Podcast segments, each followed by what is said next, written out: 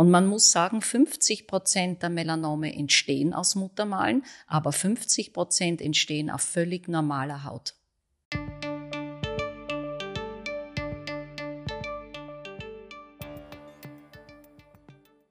Herzlich willkommen zur Sprechstunde am Uniklinikum.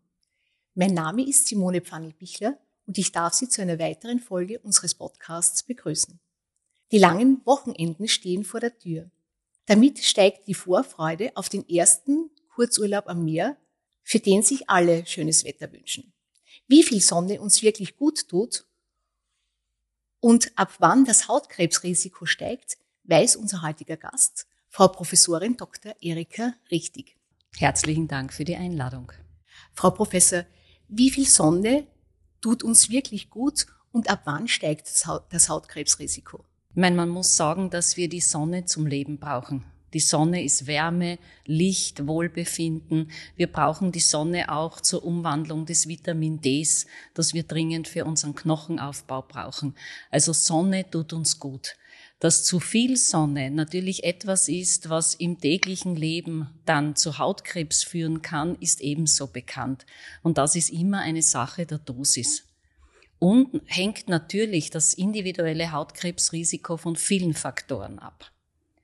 Wenn ich nennen darf, zum Beispiel, wenn wir bei der Anamnese beginnen, ob es Hautkrebsfälle in der Familie gibt, das heißt, ob es eine Erbanlage gibt, und das gilt für den weißen oder hellen Hautkrebs ganz gleich wie für den schwarzen Hautkrebs, das Melanom, dann ob ich ein sehr heller Hauttyp bin, also Hauttyp 1 oder 2, rothaarig oder blond, ob ich zu Sonnenbränden neigen.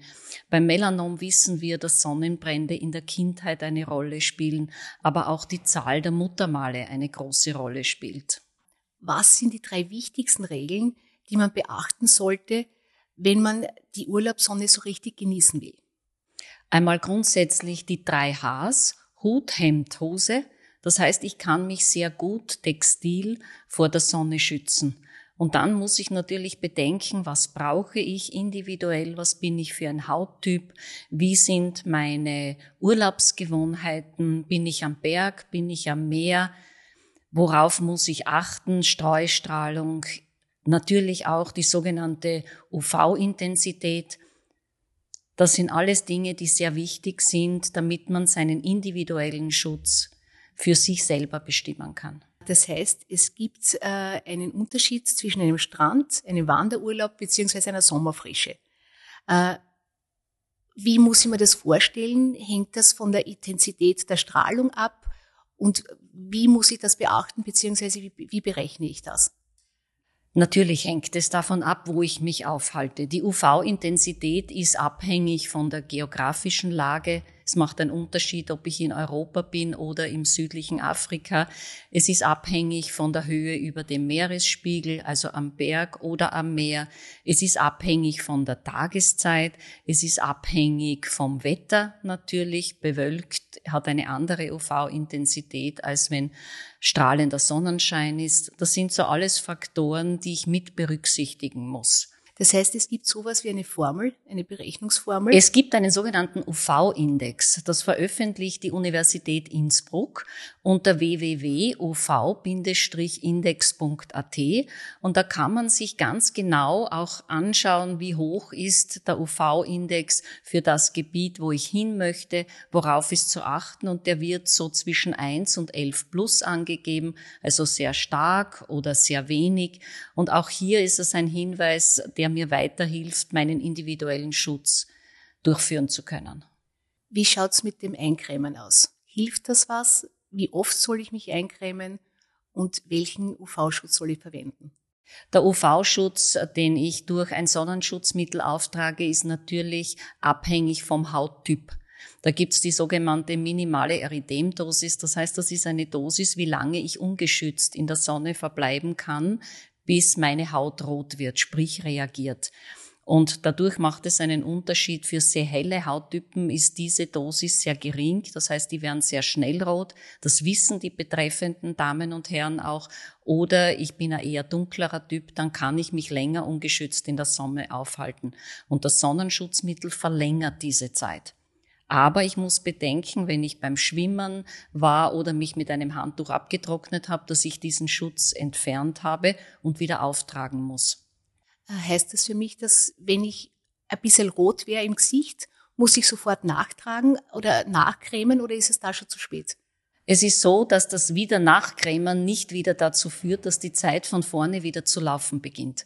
Das ist wichtig zu wissen und das ist auch etwas, was vielfach falsch gemacht wird, weil die Leute denken sich, wenn ich dann dreimal nachcreme, dann habe ich dreimal verlängert den Schutz. Das ist nicht der Fall. Und was auch sehr wichtig ist, dass Sie eine ausreichende Menge auftragen. Denn wenn Sie sozusagen sehr sparsam sind, dann reduzieren Sie auch die Möglichkeit des Lichtschutzes. Weil Sie sagen, das Nachcremen verlängert die Zeit nicht um das Dreifache. Wie funktioniert das jetzt? Das heißt, sie cremen sich ein und schützen sich, teilweise durch an offenen Stellen durch das Sonnenschutzmittel, teils durch die Kleidung.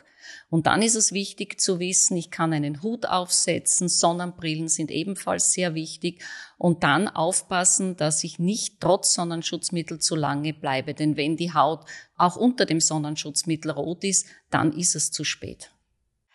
Ist das Sonnenschutzmittel kontraproduktiv zur Vitamin D3-Bildung? Erstens muss man sagen, dass es keinen Sinn macht, äh, ein Sonnenschutzmittel aufzutragen und dann in die Sonne zu gehen, damit die Haut Vitamin D bilden kann. Weil ja das Sonnenschutzmittel die UV-Strahlung und ich brauche zur Umwandlung von Vitamin D das UVB filtert. Aber was auch wichtig ist, ist, dass ich nur eine geringe Menge an UV-Licht benötige in den Sommermonaten, um das Vitamin D in der Haut in die aktive Form überzuführen. Und da reicht zum Beispiel ein längerer Spaziergang in der Woche oder dreimal pro Woche 15 bis 30 Minuten die Arme, Gesicht und Hals der Sonne unbedeckt natürlich auszusetzen. Also stundenlang in der Sonne zu liegen nur für den Vitamin D-Spiegel, das ist es nicht. Gibt es so etwas wie eine Formel, die das Verhältnis von zu viel Sonne und Hautkrebs darstellt? Diese Formel gibt es nicht. Es gibt das individuelle Risiko, das durch die Vererbung bedingt ist, durch die Lebensgewohnheiten. Der Lebensstil spielt ebenfalls eine sehr große Rolle. Das ist nicht zu unterschätzen. Was verstehen Sie unter Lebensstil? Wie lange ich in der Sonne war oder wie lange ich? Nein, zum Beispiel, ob ich mir in südlichen Gebieten in den Wintermonaten, wo die Haut nicht an die Sonne gewöhnt ist, zum Beispiel einen Urlaub in der Karibik gönne oder so. Das sind äh, Lebensstilfaktoren, die auch eine Rolle spielen. Es spielt auch eine Rolle, ob jemand berufsmäßig sehr viel und sehr lange in der Sonne ist. Wir haben auch mit der österreichischen Krebshilfe Steiermark Untersuchungen bei Bauarbeitern gemacht. Das ist eine Berufsgruppe, die sehr viel draußen beim Asphaltieren, beim Betonieren arbeiten. Und das sind natürlich Berufsgruppen, die schon auf, aufgrund ihrer beruflichen Tätigkeit ein höheres Hautkrebsrisiko haben. Und wie sehen die Hautkrebszahlen aktuell aus? Auch das Verhältnis Frauen, Männer, Kinder? Also eines vorweg, die Zahlen gibt es teilweise nur für das Melanom.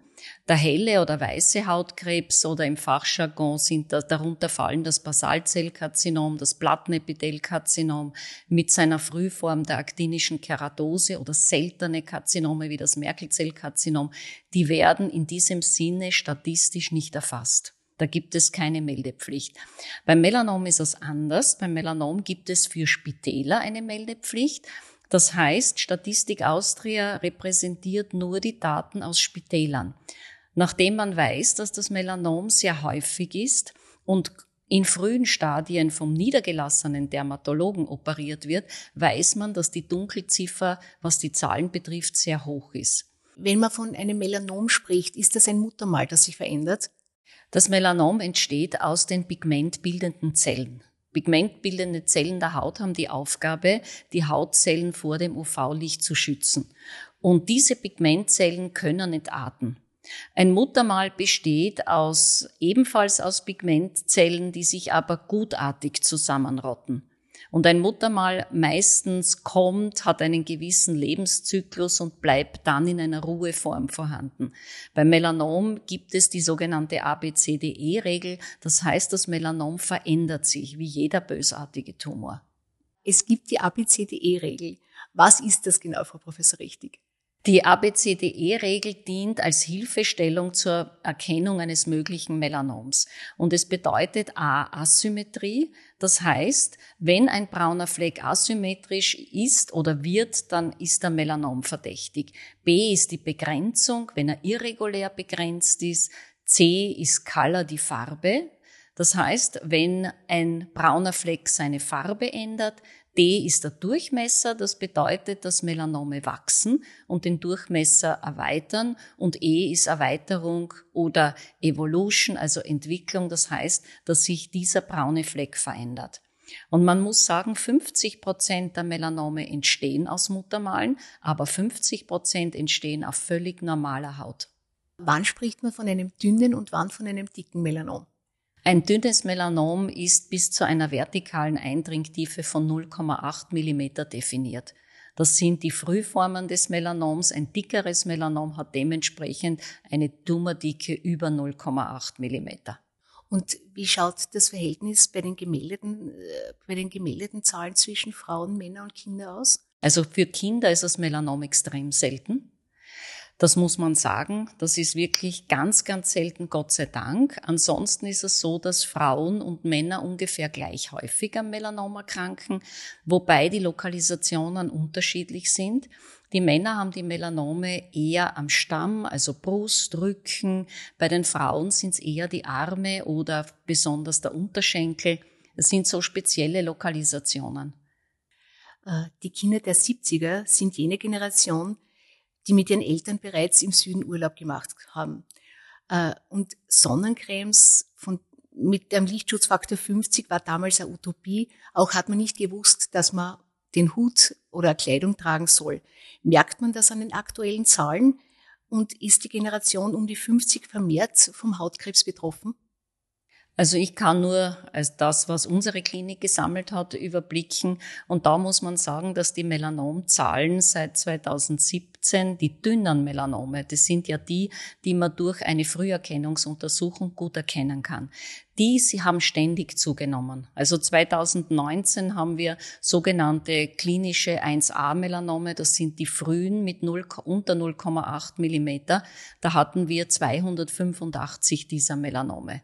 Und wenn man sich das Jahr 2020, also das erste Pandemiejahr anschaut, dann hatten wir nur mehr 198. Also ungefähr ein Drittel weniger. Das heißt, ein Fehlen der Früherkennungsuntersuchung oder wie man auch sagt, Melanom-Vorsorgeuntersuchung, das schlägt sich in den Zahlen nieder. Und das ist auch etwas, was bedenklich ist, denn wir wollen ja das Melanom sehr früh erkennen. Äh, in den vergangenen Jahren hat man verstärkt auf Aufklärung gesetzt bewirkt das was? Absolut, absolut. Man hat über die Jahre gesehen, dass die dicken Melanome weniger werden, die dünnen mehr.